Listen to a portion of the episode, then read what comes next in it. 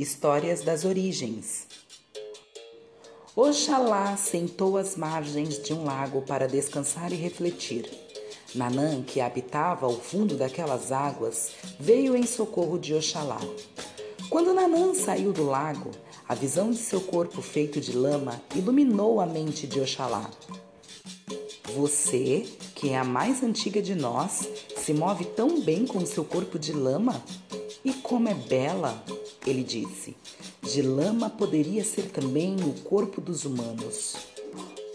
Pode usar a lama e fazer quantos humanos quiser, mas se um dia não tiver mais um bom uso das suas criaturas e decidir se desfazer delas, terá que me devolver a matéria-prima. Feito, concordou Oxalá, satisfeito com o trato, achando que nunca mais teria que devolver nada a Nanã. Então, com uma porção de barro do fundo do lago, Oxalá modelou sua criatura e lhe deu vida.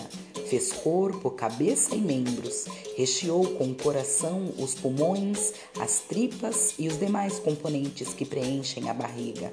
Um fez homem, a outra mulher, para que dessem origem às novas criaturas, sem dar mais trabalho para Oxalá, que assim poderia descansar caprichou o quanto pôde, só esqueceu de pôr alguma coisa dentro da cabeça. Por isso, eles não pensavam, nem agiam, nem se interessavam um pelo outro. Oxalá foi conversar com Ifá, o oráculo. Ele disse: Está tudo certo, meu irmão. Você apenas esqueceu de dar a cada ser humano um destino, as vontades e o raciocínio próprio. Basta completar a obra e ela funcionará.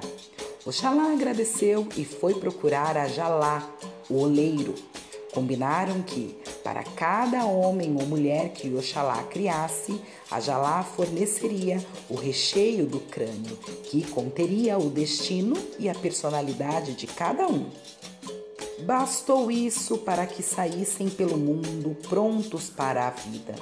De seu palácio, Olorum sorriu para Oxalá, agradecido, e se retirou para seus aposentos. Oxalá estava cansado, muito cansado, mas a obra, enfim, estava feita. Desde então, os humanos se multiplicaram e tomaram conta da terra. Oxalá descansou, mas Ajalá continuou trabalhando até hoje. Antes de nascer, cada um deve passar na olaria e escolher uma cabeça para si. Como nunca para de nascer gente, sempre é preciso fazer novas cabeças.